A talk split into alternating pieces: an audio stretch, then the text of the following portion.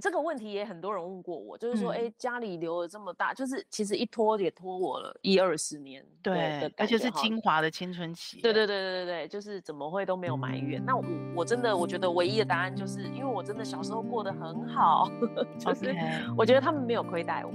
我并不是说、哦、我并不是生长在一个哎、欸、爸妈只顾自己不管小孩的家庭，嗯、不是。嗯好，就是我觉得我们的家庭气氛、关系什么都是都是很好的，只是我觉得他们只是错在他们没有做好风险，就是风险的管理。管理对，然后在有钱的时候没有做没有钱的准备啊，就是其实我觉得就就是这一些事情，然后也让我学到了一课。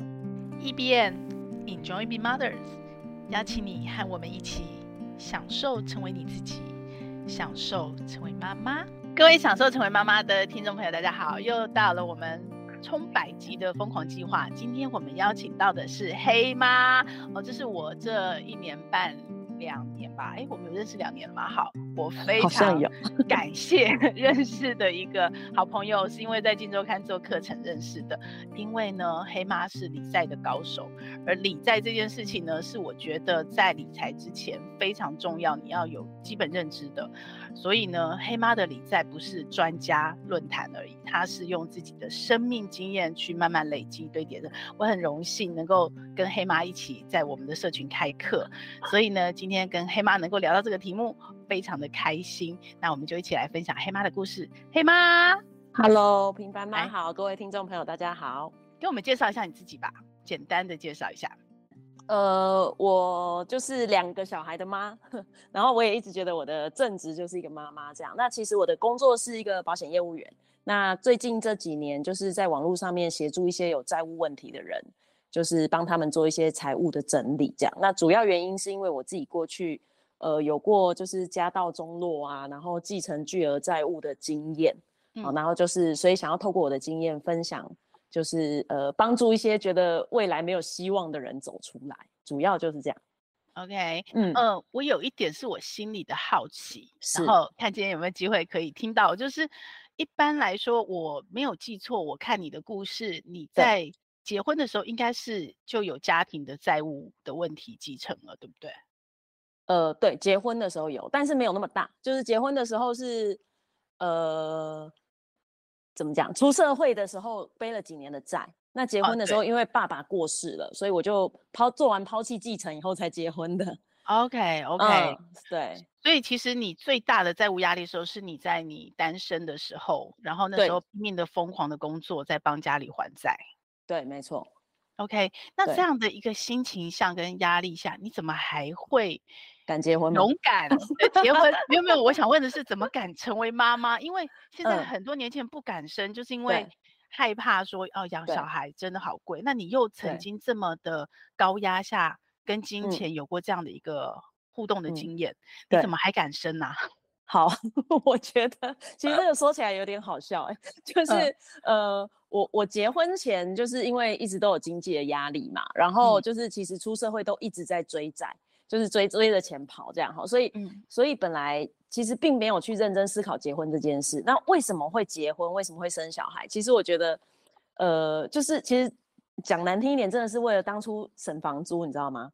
啊，就是啊，因为我我我在结婚之前，其实我跟同事就是因为家里以前被黑道追债，对，然后所以我其实跟同事住在外面，那就是.呃后来就是跟我老公。交往的时候呢，就是租约到期了嘛，然后就在犹豫说，哎、嗯，那接下来是还要继续跟同事住呢，还是干脆搬去他们家跟他同居？OK，对，然后也就这样就顺其自然就就住到他们家了。那那住到他们家也没多久，大概一一年多两年吧。嗯，就是呃都这样了，年纪到了，对，年纪到了。然后你知道吗？就是我老呃等于我公公他就是觉得说，哎。已经进来家里住了，然后我老公就是也，你知道，二十九之前要结婚，啊，我们就撑到那个二十八岁的最后一个好日子，然后就结婚了。对，最后一个。Okay. 对，所以人生真的很有趣，每个人结婚的理由不同。对，那你自己喜欢小孩吗？你那时候也是奉公婆之命生小孩，还是是你自己想生？生小孩，我是自己觉得，我结了婚，我觉得生小孩就是一个人生必经的过程，我自己是这样想的啊，嗯、因为我觉得当然。对，就是我觉得这辈子该经历的我，我我不用刻意去去去怎么讲，去剥夺自己这个体验的机会，因为你就是来这、嗯、来这一趟嘛。然后 Yeah. 对，然后那个时候呃生小孩就是结婚以后，我觉得理所当然。但是说实在，我不喜欢小孩，我比较喜欢狗。对。是，对我没有那么爱小孩，但是自己生了小孩以后，当然转换成为妈妈的这个身份之后，嗯呃，心态就不一样了。的确，有发现那个汪培婷说的小孩子有两种，自己的小孩跟别人的小孩 所以不爱别人的小孩，但是开始爱上自己的小孩。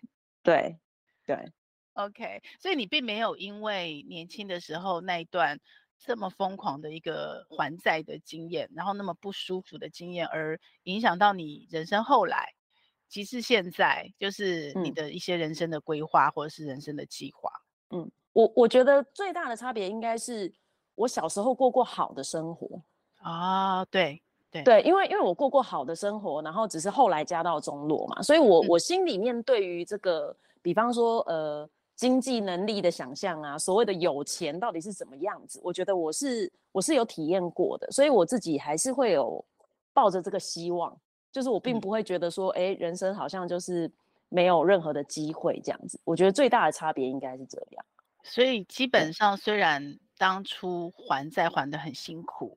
可是你的选择就不是，我从你的文章跟你的很多的影片的访问啊，嗯、你的选择就不是一个埋怨或者是一个怎么会是我这样的一个心情，而是你小时候有过这样底之后，你做这件事你还是乐观正向的去去解决问题嘛？是这样吗？对啊，啊一一方面就是碰到了嘛。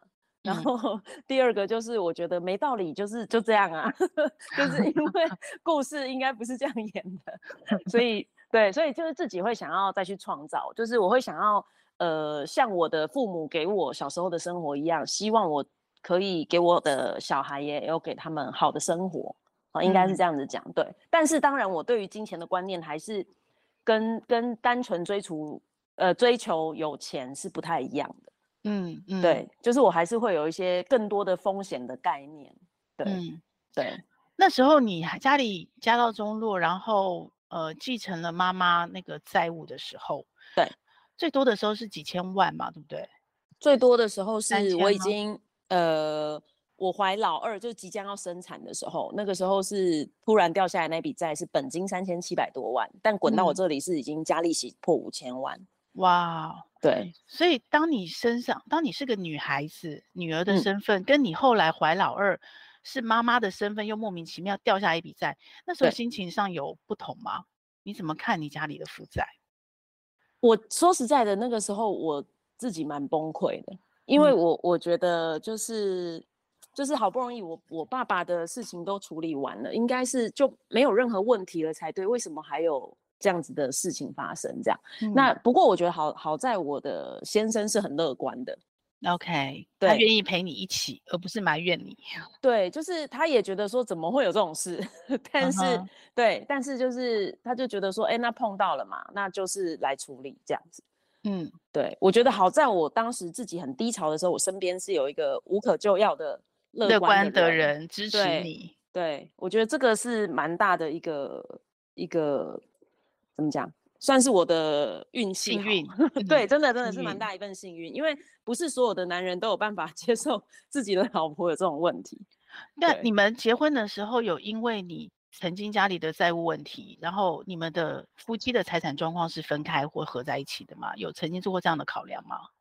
哎，我们蛮特别的。我们因为结婚前我们就一起创业，嗯、就是我们一起开.开店，所以基本上钱是本来就已经混在一起了。然后再加上我自己.呃，因为我刚刚提到，就是我结婚前我爸爸过世，我才办完抛弃继承嘛。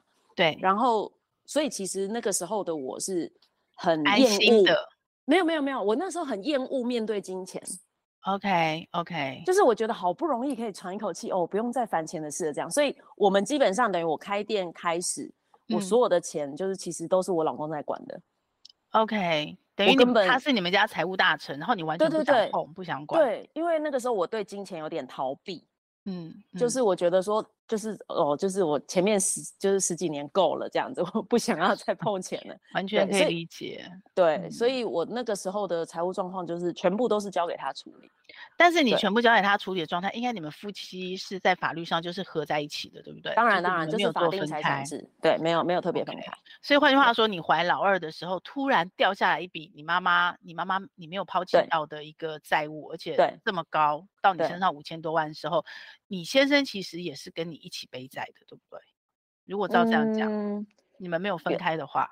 没有分开，但是因为其实现在的现行的法定不会跟配偶有关系啦。说实在的，嗯、就是他没有当我的任何的保证人嘛，嗯、所以没有，其实是没有这个问题。只是我觉得心理上面要能够有这个抗压性还蛮难的。嗯、就是他也没有因为我有这个债务就特别多跟他的家人讲什么啊，或者是说哎、嗯、变得很埋怨我啊之类的。我们没有，嗯、我们我们就是二十四小时几乎都在一起，因为我们工作都在一起哈。对但是我们呃。没有因为钱的事情不开心，OK，对，OK，所以算是蛮特别的啦，哦，OK，所以你成为妈妈的时候，那个崩溃，那个那个崩溃是因为啊，怎么又来了？还是因为你已经是妈妈了，你现在要养两个小孩了，然后那个崩溃更大？我我觉得有两个小孩的这个压力当然更大，就是当妈妈以后，你要想的事情更多嘛。然后因为不是一人保全家保啊，然后我们刚好我又从事保险业务的工作，我们是没有底薪的业务工作。对对，所以本来就是在一个不稳定的的状态下面，然后又碰到呃那个时候又刚做保险啊，对，那就是又碰到这个又要背一个债务，然后而且我背债其实那个时候就是直接法院执行扣薪了。OK，逃不掉了，根本逃不掉地方可以对对对。那但是我也有一个思维是，其实我我没有想要逃，嗯，对，因为因为我自己的同父同母的弟弟，他其实就是在碰到继承债务之后，他人基本上是不见，就是法院扣不到他薪水，也代表他后来其实都只做领现金的工作。OK，那。对，可是我觉得那不是我要的人生，所以我就选择面对这样。嗯哼，嗯哼，嗯。那你自己是女儿，因为你比较大嘛，你是对高中的时候才家里才家道中落才有在，跟你的女儿这么小，你觉得这件事情对你的孩子有影响吗？你们会在孩子面前就是让他们知道家里的财务状况，或是会做讨论吗？嗯，老实说，呃，以前没有特别。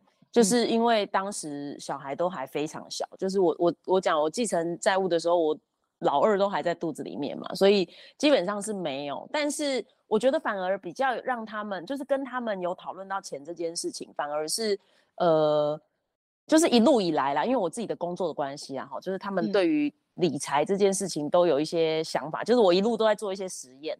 对、哦，就是对，就比方说小时候，哎，发红包钱哦，开始低年级的时候就开始做三分法，哈、哦，然后就是一路一直，像最近我才凹我那个大女儿，哈、哦，因为她刚满，嗯、今年刚满十六岁，哇，她今年可以开始打工了，OK，然后我就对我就凹她说，那我们来做一个相对提拨的储蓄险，就是你你存多少我就存多少这样子 那因为你明年就有薪水了嘛，你一年的薪水提拨一个月出来。我买一张保单哈，然后我自己也帮你相对提拨这样子哈，就是我一直很棒啊，很棒啊，我也有加码耶，对我有加码啊，因为我我不想要让小孩子觉得说，哎，他们呃什么都是大人准备好，而且因为我们家情况的，对，然后我们家情况比较特殊嘛，就是呃因为。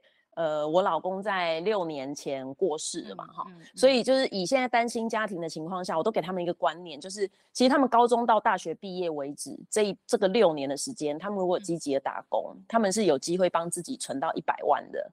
OK，所以你跟小孩算过，算过，对，我们算过计划，对，Okay. 就是现在这个时薪哈，然后你每个每个月可以打工的那个时数，你算起来，嗯、那就是大学之前，如果你的生活开销，你吃住都是我在 cover 的话。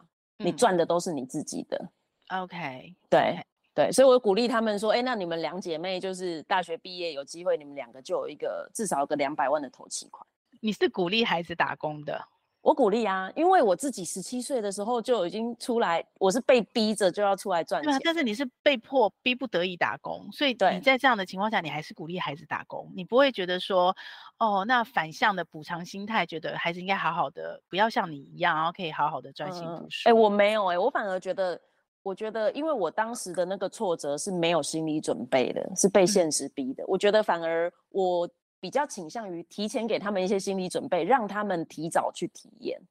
OK，对，我自己本身是这样，因为我觉得打工没有什么啊，有很多比我们辛苦的人都在打工。那我不是要你打工来养家，我是希望你可以去早一点体验这个。而且说实在，我们的下一代面对职场的环境，其实我觉得他们更无所适从了。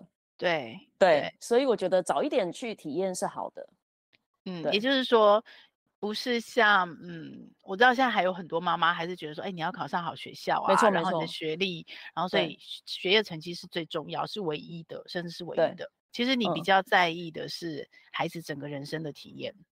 嗯，对，应该是这样说。那因为我们也都没有安，没有在上安亲班啊，我都跟他们讲说，就是安亲补习的钱就拿来当奖学金。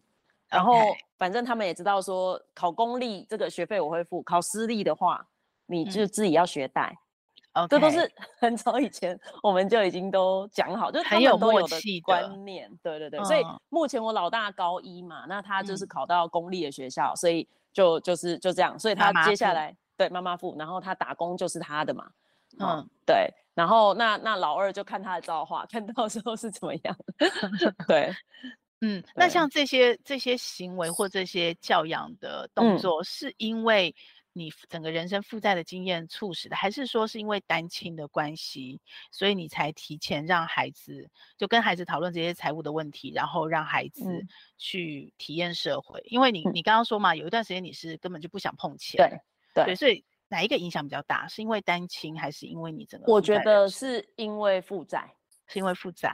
对，因为这些我们这些关于金钱的讨论，其实是在单亲之前就就从小就多多少少都有的。哦，那只是只是说你跟女儿而已，还是先生其实是一起的，三个人，爸爸一起的。诶，应该是我我跟女儿，我我老公比较你知道天天啊，他没有在管这么没有在铺陈这些东西，但是我自己、okay. 我自己就是一直都有这样子的的，的想法，就是我我很乐于跟小孩讨论钱。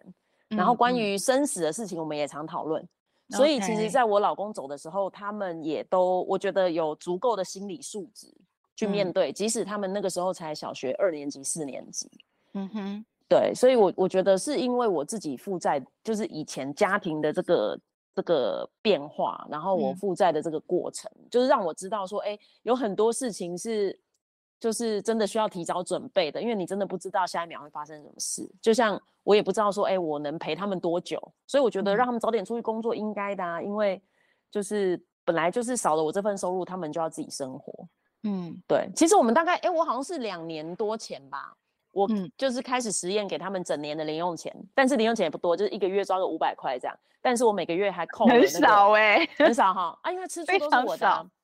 然后他们出去可能会额外给他们钱嘛，oh. 就是一个形式上，okay. 然后这样一年六千，对不对？但是我每个月还给他们扣那个水电费，一个人有两 百块吃到饱。OK，哎，你们家真的很有趣哎！我就搞东搞西，我本来想要扣那个水电加水电瓦斯加管理费，但是我们家管理费如果三个人一摊下去，他们就破产，所以 所以就给他们水电费吃到饱，就是。呃，我形式上会让他们知道说家里就是有这些开销，oh. 那我现在就是你们要部分负担这样子的概念，对。哎、欸，我觉得这样理财教育很棒哎、欸，相对于去参加营队，这、就是嗯、真的好、哦，比较会痛，很痛，很痛。对，但是、嗯、但是说实在的，就是呃，他们需要的东西我也不会抠啊，就是、嗯、呃，就是该有的都有了嘛。那我觉得现在的小孩子其实是太幸福了。就是他们的物质的的需求都已经很被满足，嗯，然后说实在的，你给他钱，他还不知道要怎么花，他他也真的是假币等下币给，哈，就是没有特别的感觉，所以我就是尝试做一些这种生活上面的理财实验。那你说，呃，能不能算成功，或是能不能真的算一个方法？其实也真的要看他们以后怎么怎么面对金钱这件事情才知道，对，对，就是都是一个实验的过程，这样。但因为你家里的负债，再加上后来这一连串的事情，一连串的意外，嗯、其实你刚刚有提嘛，就是会让你是相对比较保守，然后你会比较有风险意识。对对，那这个有影响到你自己本身的现在的理财行为吗？嗯，我觉得我觉得算有哎、欸，不过我、嗯、不过我觉得这个就是你你因为你比较有配置的概概念的啦，对，就是你说呃。该该比较冲的时候，我也还是有冲啊。但是我就是给自己，我我每一年都会给自己一个新的一个理财实验，这样子投资的实验。嗯，对，因为我就是我就是知道说，呃，所有的东西都会变嘛，所以你你自己要去找出你自己的一套方法，这样子。但你说全部都很保守吗？也不见得。就是我我还是会有把部分的钱，呃，像我现在大部分的钱就全部都在美股。对，然后我对我之前也有尝试投资个股，好，那只是后来哎，可能慢慢。实验以后，哎，觉得不太适合，哎，又再转回 ETF，就是我觉得一直都在转换。嗯，那嗯那我觉得理财跟投资都一样啊。其实最怕的是你你一直很固执的只用一种方法，哎，说实在的，嗯嗯。虽然有时候方法不要太复杂比较好，但是我觉得如果你呃不给自己部分的一些资金的配置去做一些实验的话，你会一直。一直觉得说怎么别人赚钱都没赚到，然后你就会 万谈说 自己对对，然后好像怎么这辈子都猜对，然后会觉得说怎么这辈子好像都没希望了。好像我们在谈这个，例如哦十年存到千万这件事情，你可能会一辈子都觉得哦这都无望了。可是我觉我觉得这样也是不对的，所以我我觉得是配置的问题，就是我我会我只是我会特别在意说，哎，我一样这个投资，那我我如果要用钱的话，这个资金的灵活度到底是怎么样？对。就算亏没关系，我要拿回来的时间要来得及够我应付我的生活，好，然后、嗯、对，然后就是这个投资到底有没有呃正当的监管单位？如果没有，但是我又想去尝试的话，那我就要知道说这笔钱如果不见了是正常的啊，有多是赚到的，好、嗯，就是我觉得。比较有这些自觉这样子而已，但你说真的很保守吗？好像也也没有到真的完全很保守。所以其实你的风险意识比较是放在说，呃，你不会过度的贪婪跟恐惧，但是其实你对报酬率这件事情，你还是敢冲敢闯的，嗯、并不是说、欸、哦，我只要三 percent 的报 酬就好了。哦，对对对，因为三 percent 是每每户期，我自己觉得至少要四 per 五，现在可能五六 percent 以上了，因为通膨一直上来。嗯嗯，对啊，因为我就是，其实就是抓着七二法则嘛，就是说、嗯、我，例如说，我希望我的资产十年能够翻倍，我就是要找到七点二趴，可是七点二趴，哎，不见得那么好找啊。然后再来是，嗯、我至少自己心里有一个答案是，哎，这个都要用时间来换，就是我比较不会那么急躁。嗯、所以你还算一直不断的换方法、换实验，可是其实还是比较倾向长期投资这件事情。当然啊，当然了，因为我我是觉得，就是呃。如果真的有那个运气啊，哈，真的能够能够短期就有一个获利的话，我觉得最理想的标的真的就是买乐透，就是、嗯、真的真的，因为我觉得你，那你干脆定期定额买一点乐透，就你搞不好就真的中了也不一定哈。那其他的话，不然的话，其实我觉得投机的成分真的都比较高啊。那一样在投机可以做点公益，我 就是对。可是如果针对投资这件事的话，我是觉得。呃，你你看片所有的文章，其实真的都是需要靠时间，不然就是靠你的本金够大。对对对，要要不然就钱多，要不然就时间。对啊，对对对，所以那那就是你一定要选择一个，所以就是只能持续的还有收入的时候，赶快想办法累积嘛，然后想办法自己早一点做比较长期的规划，这样子。OK，对。不过风险有两种，一种是你刚刚说自觉，就包括你所有呃资金往来的安全性，然后包括我们刚刚提到的报酬率的期待嘛，你是保守或者是呃比较风险高的。可是还有另外一种，其实真正会害害惨很多人是杠杆。那你过去的经验，你妈妈的负债当初好像也是买房地产杠杆过度嘛？所以对于杠杆这件事情你怎么看？我。我自己觉得就是，嗯，你要赌你输得起的钱，我觉得这是重点。嗯，对，就是就是你只要做，因为现在大家都很聪明，就是 很懂得想办法放大自己的钱。好，就是其实也有很多的市场上也有很多门派，就会教你说你怎么样举债投资啊，怎么样做当冲啊。现在。现在连这个当冲的这个证交税都一直政府也一直把它延长嘛，哈，就是证交税减半也一直延长。就是其实我觉得在这个氛围底下，你不贪心很难呐、啊。嗯，对，那就是你要自己跌倒过，你才会知道说那个有一些东西是真的自己不能碰的。那因为我在辅导一些呃负债的个案的过程当中，也有碰到不少这种案例，哈，就是说，就是其实我觉得就是呃。会发生危险，都是因为你原本对自己原本的能力太有自信了。嗯，就像很多，对对对，就像很多会溺死的人，他可能是很会游泳的人。OK，反而不是那种会害怕、不太会游泳。对，就像会发生山难的，都是登山的好手。就是我觉得很多是因为，因为我们不懂的人，其实你不太敢做太太过于积极，因为你可能会前进一步，后退两步，你知道吗？哈、嗯嗯嗯。但是很多人，我觉得发生这种杠杆上面的一些问题，都是因为真的太有把握、太有自信了。所以我我一直都告诉我的学员，就是说。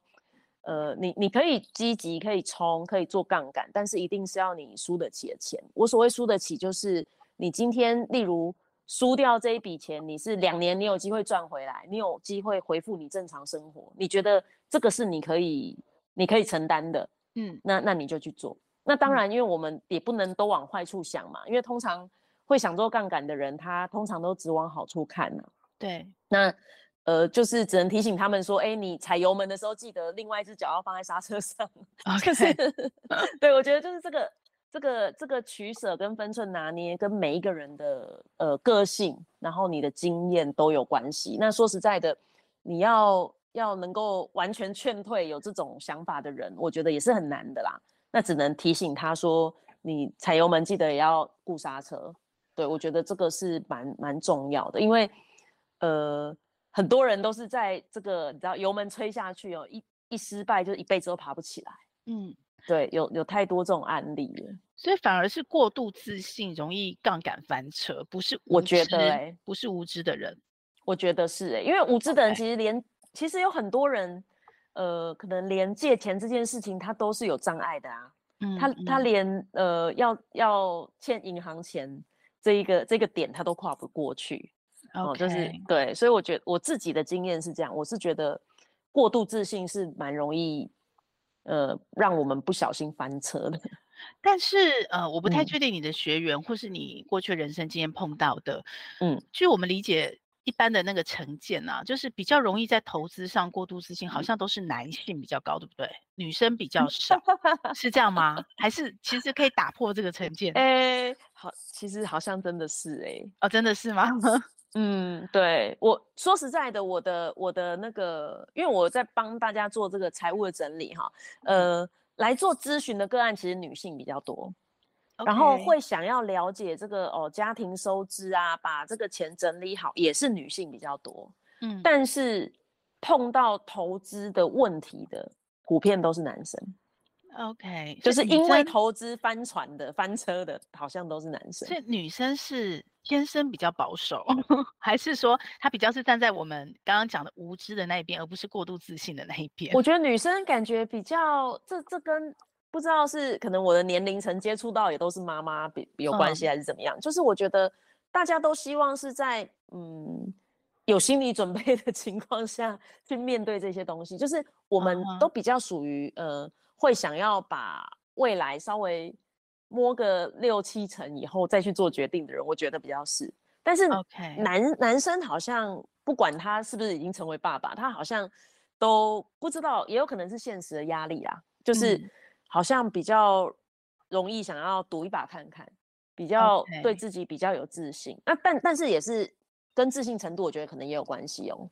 Okay, 就是可能妈妈普遍都会觉得比较没自信，嗯，比较没自信。然后对于说，哎、欸，我是不是像我最近有个个案，嗯，就是 就是呃，钱一直都是男生管哈，然后女生就是因为她过去就念美术的，然后成为妈妈以后，她也就是在工作上面就比较属于就是比较退隐啊，哈，就是退隐家庭这样子，对，那就是钱都给老公在处理，那她就一直有一个。自己给自己的一个观念就是觉得说啊，我我对钱这个数字我就不懂，男生比较懂，嗯，嗯对。可是没想到，就是男生懂的结果是，其实、嗯、就翻车了。对，就不知道为什么，哎，怎么几年之间，怎么家里多了两三千万的负债？哇，啊，就是对，就是其实我觉得这种状况是有的。那你在沟通的过程会发现说，嗯、其实老婆虽然是什么念美术的，但是她拜托她的数字观念比老公好太多了。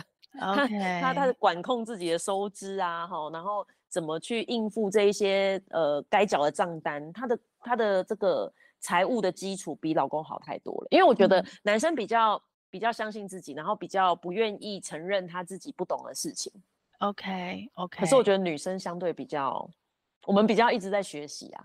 嗯，对。所以应该是说，从理财的角度来讲，其实女生可能不管是先天的性格，或是身为妈妈的压力或、嗯、或责任，嗯，所以会相对比较比较是谨守、保守、分寸。对对对，对然后然后也比较不会翻车。比较相对不容易翻车，而且我，我听到比较多的都是以前那种跟会有没有，或者是、哦、对对，你说女生吗？女生嗯，很多是在跟会会手会。头跑掉的翻车，跟会那种是太信任朋友啦哈，对对对对对对，对，但是反之投资这件事情可能是男生相对比较容易过度自信，然后结果翻车这样子，就我整个家庭因为。可能分开嘛，就是夫妻在家庭财务这一部分不一定都是一起的，对，所以就会突然陷入一个家庭风暴里面，这样子财务风暴里面。而且我觉得，因为女生有事情比较容易讲出来，男生有事情比较都不讲。对，我觉得这也是一个，就是怎么讲，就是原本是小事情都变成大问题，大事情。对对对，就是我觉得这个。这个问题发生的的怎么讲的那个严重性，也跟这个可能也有关系。嗯、我自己看，我会觉得哦，为什么一开始我刚刚前面说我很开心认识你？因为我觉得你身上集结了几种很特别的角色。然后老你现在做事是老天给你的使命，你包括你曾经还债负债，这个是 亲身经历。然后你又是妈妈，然后你又碰到了单亲，嗯，所以等于是你你自己已经体验到那个最底层所有的。层次有没有？然后你现在去帮助帮助有碰到这些困难的人，我觉得你会相对很容易。呃，我不能讲养分，这样好残忍。但是 你一定比较有同理心，你一定比较有同理心。我觉得，嗯，是。但我也我也希望真的能够，就是让大家愿意愿意，你就是你要愿意伸出手来求救，我觉得也是蛮重要的。不然你也找不到他，对不对？你也帮不到他。对，我真的找不，对我也帮不到他。那也有很多人，他可能哎。来来跟我可能写封信啊，来问个几个问题，结果后来人就消失在人海，就不见了，也也是有啊，嗯，对，嗯、但是就是我觉得这就看缘分，嗯、就是我也希望说这个真的是我的使命，可以帮助到一些人。对，所以你对你现在在做的这些事情，嗯，你你觉得是因为妈妈角色比较重，还是因为你曾经经历过这样的负债人生，还是说，anyway，你怎么去看待你现在在做这些事？嗯我现在在做这些事，在一个理财教育嘛，咨询，嗯。嗯，其实我觉得，呃，有更大一份使命，是因为我觉得小孩子在看着我的背影长大。呀，妈妈，嗯，对，我觉得是这样子的，因为因为呃，其实我有太多的理由跟借口可以在可以倒下去，应该这样说，嗯、对，嗯、但是因为我知道他们在看着我的背影长大，然后我、嗯、我知道，呃。现阶段说实在，他们也离手了嘛，哈，就是也国二了啊，高一了啊，就是慢慢的，他们也可能再过几年，我就要进入空巢期了。而且在你的调教下，我觉得他们提早独立跟成熟。呃，我也希望，然 后就是对，就是至少财务上啦，就是、我觉得是比较理财认知的、呃。对，那因为因为我自己觉得未来的事情发展怎么样，我不知道，但我觉得就就现在的我来讲，我有太就是我我。支撑我的应该就是我觉得他们在看着我在做什么，然后我觉得这个这个是一个会想要让我把自己过得精实一点的一个很大很重要的原因。嗯，对，因为小时因为在我心里面，我的妈妈也是这样子的，我的妈妈也是，她可以，诶，她她可以很认真在家里煮饭，把把我们照顾得蛮好的，然后该冲的时候，她在外面就是可以赚到钱，她有她的事业，然后她有照顾到。她想要照顾的人，嗯，然后有给我们好的品质，生活品质，哈，所以我我自己就会给自己这样子的期许，嗯，对，那但是就是截长补短嘛，然后就是他的缺点就是他后来留下的债务，就是希望说，哎，我至少那个寿险要买好，我的债务我最后不会留给我小孩，就是，嗯、对，就是我觉得我我就是因为有这样子的一个一个想法跟一个意念，所以我一直都持续在做一些累积。嗯，对，所以妈妈留债务给你这件事情，并没有造成你对妈妈的埋怨或是很比较比较负面情绪，反而是我不会耶、欸，嗯嗯，是因为你跟妈妈本来感情就很好吗？还是？哎，没有，这个问题也很多人问过我，就是说，哎、嗯，家里留了这么大，就是其实一拖也拖我了一二十年，对，而且是精华的青春期，对对对对对对，就是怎么会都没有埋怨？那我我真的我觉得唯一的答案就是因为我真的小时候过得很好，就是我觉得他们没有亏待我，我并不是说、哦、我并不是生长在一个哎爸妈只顾自己不管小孩的家庭，嗯、不是。嗯好，就是我觉得我们的家庭气氛、关系什么都是都是很好的，只是我觉得他们只是错在他们没有做好风险，就是风险的管理。管理对、嗯，然后在有钱的时候没有做没有钱的准备。好，就是其实我觉得就就是这一些事情，然后也让我学到了一课。就像你讲的养分，算是一个负面的教材。对对对，但是这这个社会本来就是这样子啊，你你不可能一直在一个美好的故事的背景下面成长嘛，你本来就是要出社会面对这些现实。只是我这个现实好像比较连续剧的发生这样子，对对，所以我我没有什么埋怨或是什么，我反而觉得就是嗯。对我来讲，那个其实是一个我我现在在做的事情的一个模板呢。说实在的，就是因为我觉得我妈妈她是一个很懂得冷静处事跟热情过生活的人。OK，对，那我我觉得这个是身为一个妈妈很重要的能力。对，所以我自己也一直在一直在往这个方向努力，这样子。嗯，那你从妈妈的角度是这样看，那如果你从妈妈角度看女儿呢？你觉得两个女儿，因为你们家一连串连续剧般的那样戏剧性的变化，你觉得对孩子他们心里有影响吗？就你侧面的观察，我觉得呃是有的，嗯，就是尤其就是爸爸在跟不在之后，我我我自己觉得，呃，小孩子他们很聪明，然后他们也很懂得不要，就是很体贴啦，哈，嗯，就是有时候心疼的是他们。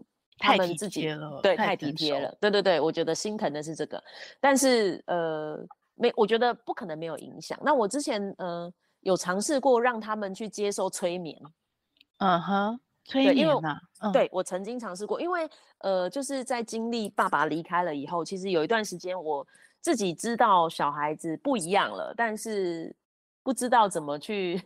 不知道怎么连接跟沟通。对对对，因为我我不是专业的心理辅导的的的这个，就是这方面的知识不够。OK，即使我平常在做跟别人沟通的事情，但是面对自己的小孩，你知道，其实生活琐事很容易跟他们是有一些，就其实时间要过很快啦。然后生活琐事感觉就是就是这样子嘛，就是这样过日子。但是我自己知道他们不太一样。那所以我曾曾经有尝试，就是求助于这个催眠的治疗哈。那、嗯治疗的过程其实催催眠师跟他们讲什么，我不会知道。对，好，那呃，催眠完第一次回来，其实他们的感觉是是给我的反馈是说，他们觉得这样蛮好的，就是、嗯、呃，可以跟一个人跟一个专业的人讲他们内心的东西这样子。但是我希望他们再去第二次的时候，他们就不愿意了。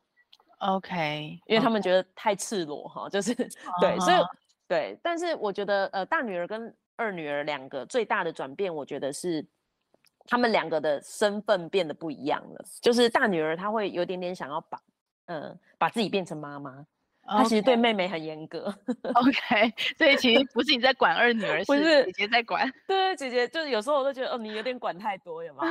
那那二女儿因为呃爸爸离开的时候她才二年级嘛，然后她跟爸爸感情很好哈、嗯，就是她她的我觉得她是就变成她的问题就是她的个性变得比较内缩，她变得。嗯比以前更不懂得怎么表达自己，嗯嗯嗯，对。那大女儿就变得感觉事事要周全，就是在外面都要什么事情她都要打理好这样。那我觉得这各有各的需要修正的地方，嗯、一个责任感太重，嗯、一个太不懂得表达自己哈、嗯。然后就是我觉得讲难听点，以后找工作面试我都会担心哦。就是 对，真的真的就是我我觉得我们都还有面对下一个阶段的一些挑战啊。对对对，就是。虽然他们渐渐长大，但因为毕竟在我心目中还是小孩嘛。对对对，那我觉得我也不知道他们未来会为的会再遇到什么样的事情哈，但我就是只能就我的角度，嗯呃，希望他们的这些改变是也是他们的养分。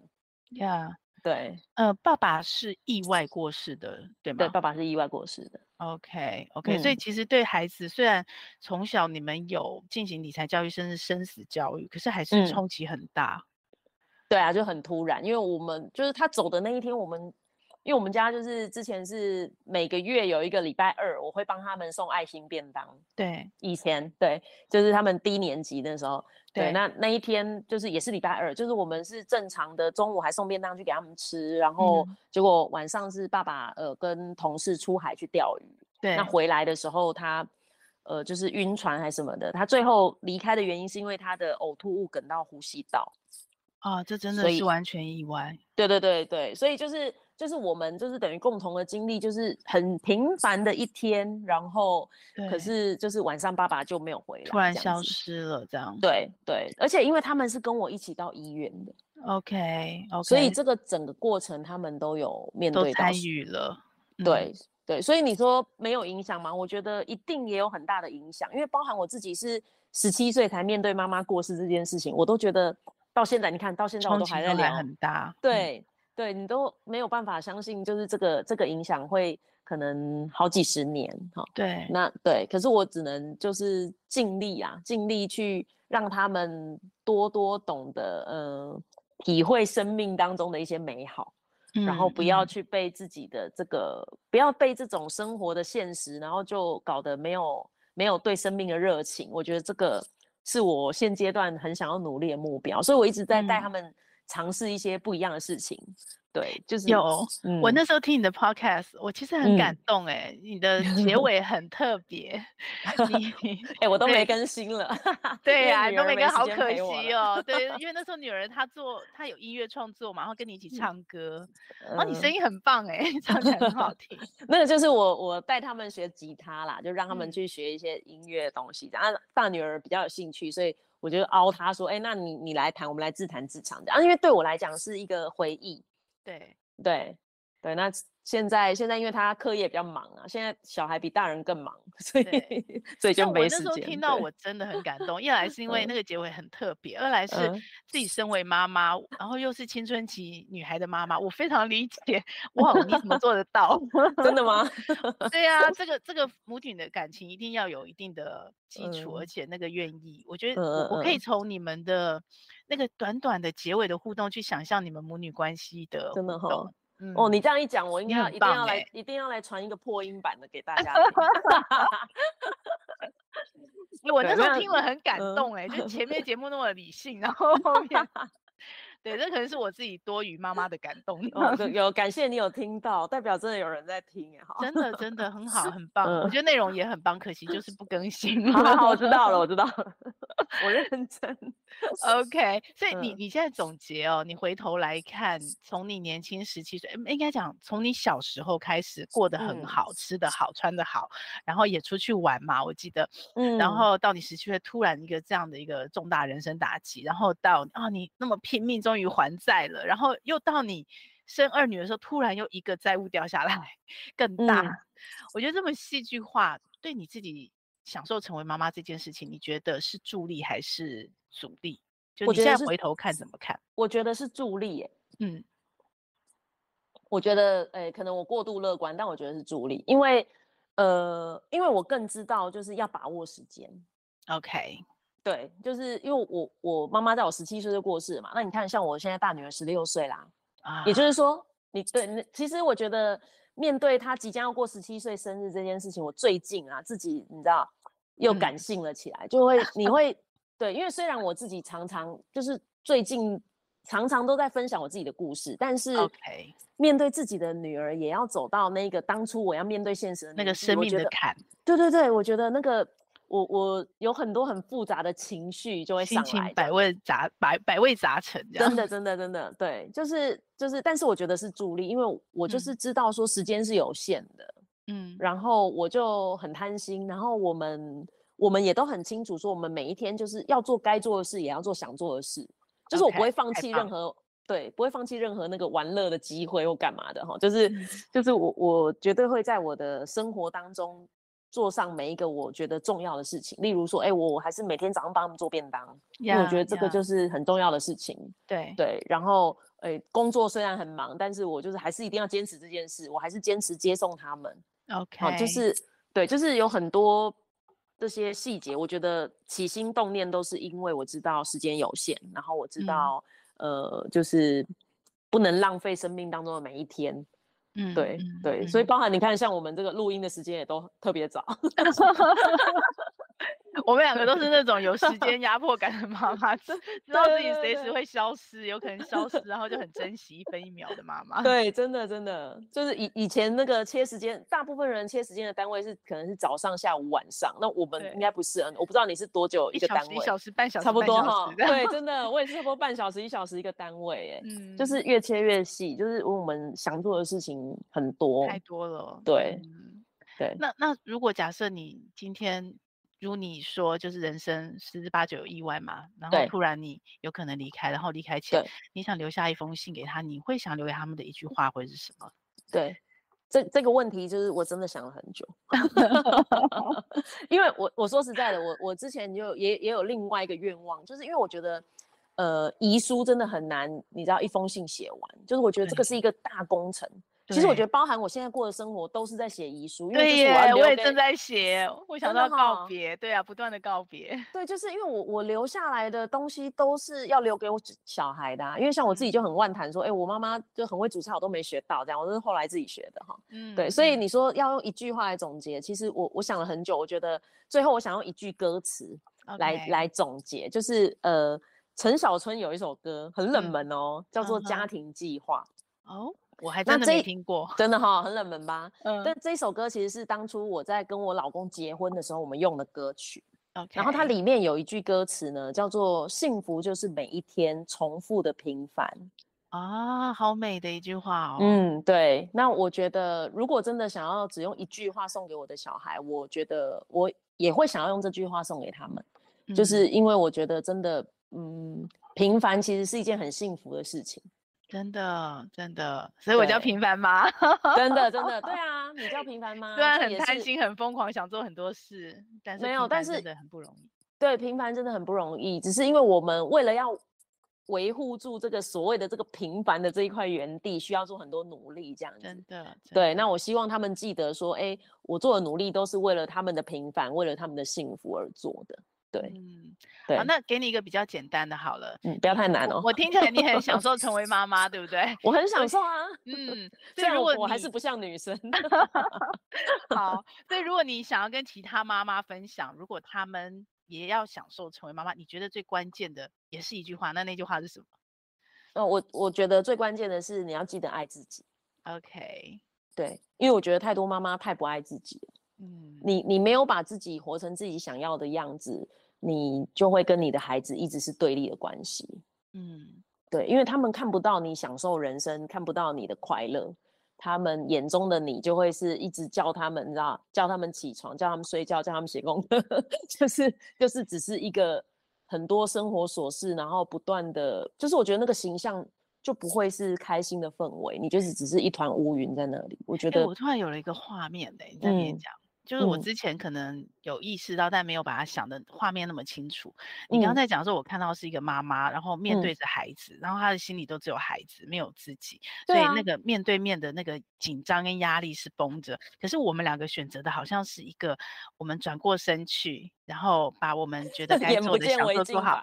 哎，也不是眼不见为净，我觉得是留背影，真的就是那个背影的典范 哎。嗯，就是让孩子自己选择，然后自己。看到我们在做什么，啊、然后他自己选择他要怎么做。对，你自己看，你自己学，你对我觉得很多事情不太需要。但我们一直陪着你，我虽然给你看背影，但我并没有远离，有没有？我们是一个背影背着对着你，但我们距离很近。对啊，而且说实在的，我以我到目前为止的这个实验，我觉得我这种教法，其实小孩子都还蛮恋家的。对哦，反而更 亲。嗯对啊，因为因为他们回来家里是休息，他们回来家里不是压力。那我觉得.我觉得真的要爱自己这件事情真的很重要。我觉得尤其。你知道，如果小孩子在青春期的时候，通常我们也快要更年期了嘛？对，这真的是一个很巧妙的组合。对，那你知道这个时候爸爸也很痛苦，真的碰到家里女人更年期，然后小孩青春期，哇，真的是爆炸，一天到晚爆炸。对，所以我觉得，我觉得在这就是我们都是已经知道会有这些事情的情况下，你真的要提醒自己说，你要慢慢把你一些以前的兴趣捡回来。对，然后你要慢慢的一个礼拜留一小段时间给自己也好。好，就是贪心一点，让自己成为一个快乐的妈妈。嗯，对，你你知道吗？你已经是我访问到的，哎，快第十个了吧？那、嗯、我发现最后的结论好像都一样吗？成为妈妈对，都是要爱自 己。真的哦，哦，这个不管是一开始有意识的，还是说是这个整个历程走完以后的发现，嗯，结论都是这样哎，真的有没有人可以突破？没有创新，但我觉得爱自己的方式不一样。我觉得那个历程都不一样。嗯嗯嗯，对对，就是要摸索啦，也是要摸索。因为其实有很多人可能活了一辈子，真的都还找不到爱自己的方式，对，还不确定自己到底喜欢什么，想要做什么。这就像你刚刚说的，这其实大家都知道，然后就是很平凡的、简单的一句话道理，谁都会说。可是那个历程的经历，嗯、哦，真的真的是百味杂陈，然后要慢慢慢慢的，每个人走出自己不同的风格，不同的。真的，给我跟你讲，给自己一个九宫格，嗯，然后列一下自己到底有什么兴趣，嗯，其实很多人列不满，真的不够认识自己，对不对？对，不够认识自己，时间都没有放在自己身上。对，应该是说，即使放在自己身上，可能也是外界期待或外界关注的自己。期待，而不是自己真正内心的自己。嗯，对。好，谢谢黑妈给了我们一个功课，大家开始做九 对，回去写九宫格啊。对，然后呃，最后语重心长的提醒哦，然后请大家务必一定要，如果你对家里的债务是有疑虑的，是有担心的，是有焦虑，请找黑妈。